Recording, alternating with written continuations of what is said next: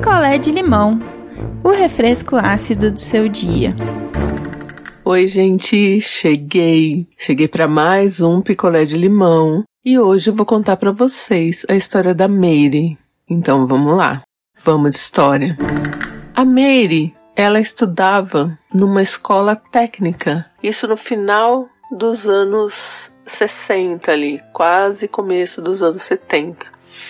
E era muito difícil na época, né, no lugar onde a Mary morava, que uma garota conseguisse continuar os estudos, principalmente no ensino técnico. Mas a Mary tinha batalhado e tinha conseguido uma vaga. Só que ela tinha que trabalhar o dia inteiro, porque a família dela não tinha condição de manter ela estudando sem que ela trabalhasse, né? Por mais que a escola técnica fosse gratuita, tinha que pagar o ônibus, enfim, então ela tinha que trabalhar. Então ela estudava, não chegava a ser tão noite. Ela saía 8 horas da noite da escola e pegava o ônibus e ia para casa. E nesse dia específico era um dia de muita chuva. Então imagina assim, já estava escuro, não tinha gente na rua e estava chovendo muito. Era umas oito e meia da noite. E aquela chuva, aquela chuva. E a Mary desceu do ônibus, abriu ali o guarda-chuva e foi seguindo para casa. Ela teria que andar ali uns três quarteirões até chegar na casa dela. Conforme ela foi andando, e estava chovendo, então ela apressou o passo, ela percebeu que tinha um cara que também estava andando na mesma direção que ela, do outro lado da rua. E ela ficou assustada e apressou um pouco mais o, o passo. E esse cara apressou o passo também. E aí a Mary não sabia se corria ou se fingia que não estava vendo o cara, porque vai que ele passa direto e tal. E enquanto ela pensava no que fazer, esse cara atravessou a rua e começou a andar do lado da Mary. E aí a Mary já se preparou para gritar ou para que alguma coisa acontecesse, quando esse cara falou oi. E aí a Mary, assustada ainda, falou oi. E ele falou para ela: é, é meio perigoso você andando sozinha aqui nesse horário. E aquela chuva, aquela chuva, o cara de guarda-chuva, ela de guarda-chuva, e ela não respondeu. E ele falou de novo: Você não acha que é perigoso você andando sozinha esse horário?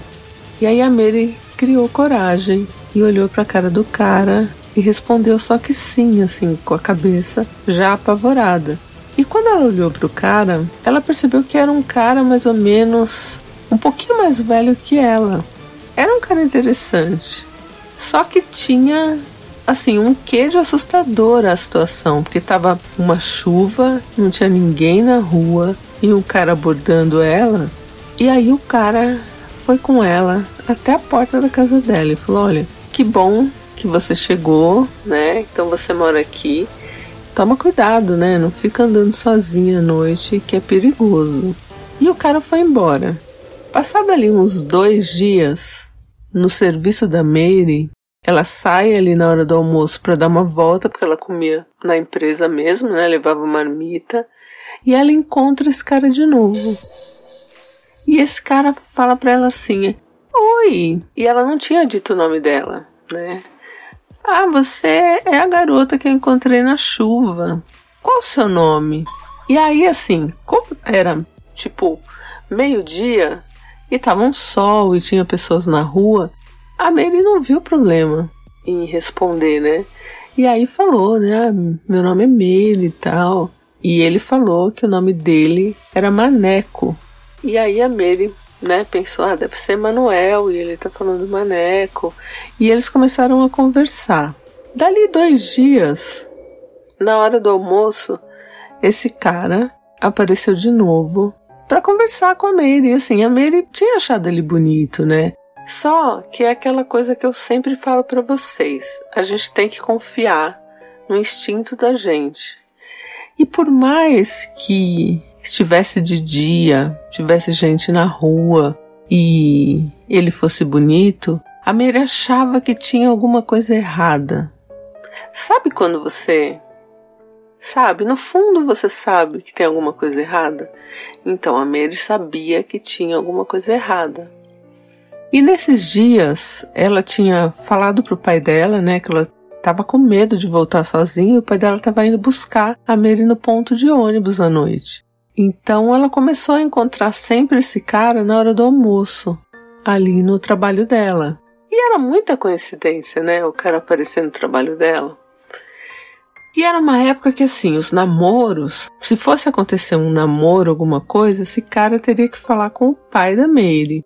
E eles conversando, né? E ela já interessada, porém com essa pulga atrás da orelha, esperando para ver se ele falava alguma coisa do tipo: "Ah, eu quero conversar com seu pai, te pedir namoro". Isso sem acontecer absolutamente nada, gente, entre eles, mas eles conversavam de um jeito já assim, com mais proximidade, né? Até que um dia esse cara sumiu. Desapareceu. E a Mary ficou assim, sentida e ao mesmo tempo aliviada. Estranho isso, né? Ela não tinha nada com ele, mas ele aparecia ali no trabalho dela, assim, na hora do almoço, e ele ficou sumido um tempo. E aí a Mary seguiu com a vida dela e o pai dela esperando ela todo dia ali no, no ponto de ônibus, né? Um dia ela tá em casa fazendo a unha. Ela fazia a unha ali junto com a irmã, assim, de final de semana, sabe? Escutando o rádio.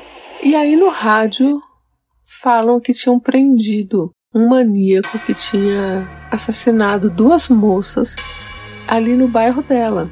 E era assim, um caso que ela já conhecia. E ela escutou aquilo e falou: Nossa, prenderam tal. E nisso a avó dela, que morava com eles, falou: É, saiu no jornal. E foi pegar um jornal. E falou: Olha ele aqui. Quando a Mary olhou a foto do cara que tinha sido preso e que tinha assassinado duas garotas, era esse cara, esse Maneco. O nome dele não era Maneco e ele estava no jornal. Gente, essa história me deu um arrepio na alma quando eu li, porque nesse dia da chuva, o que será que motivou esse cara a não não atacar a Mary?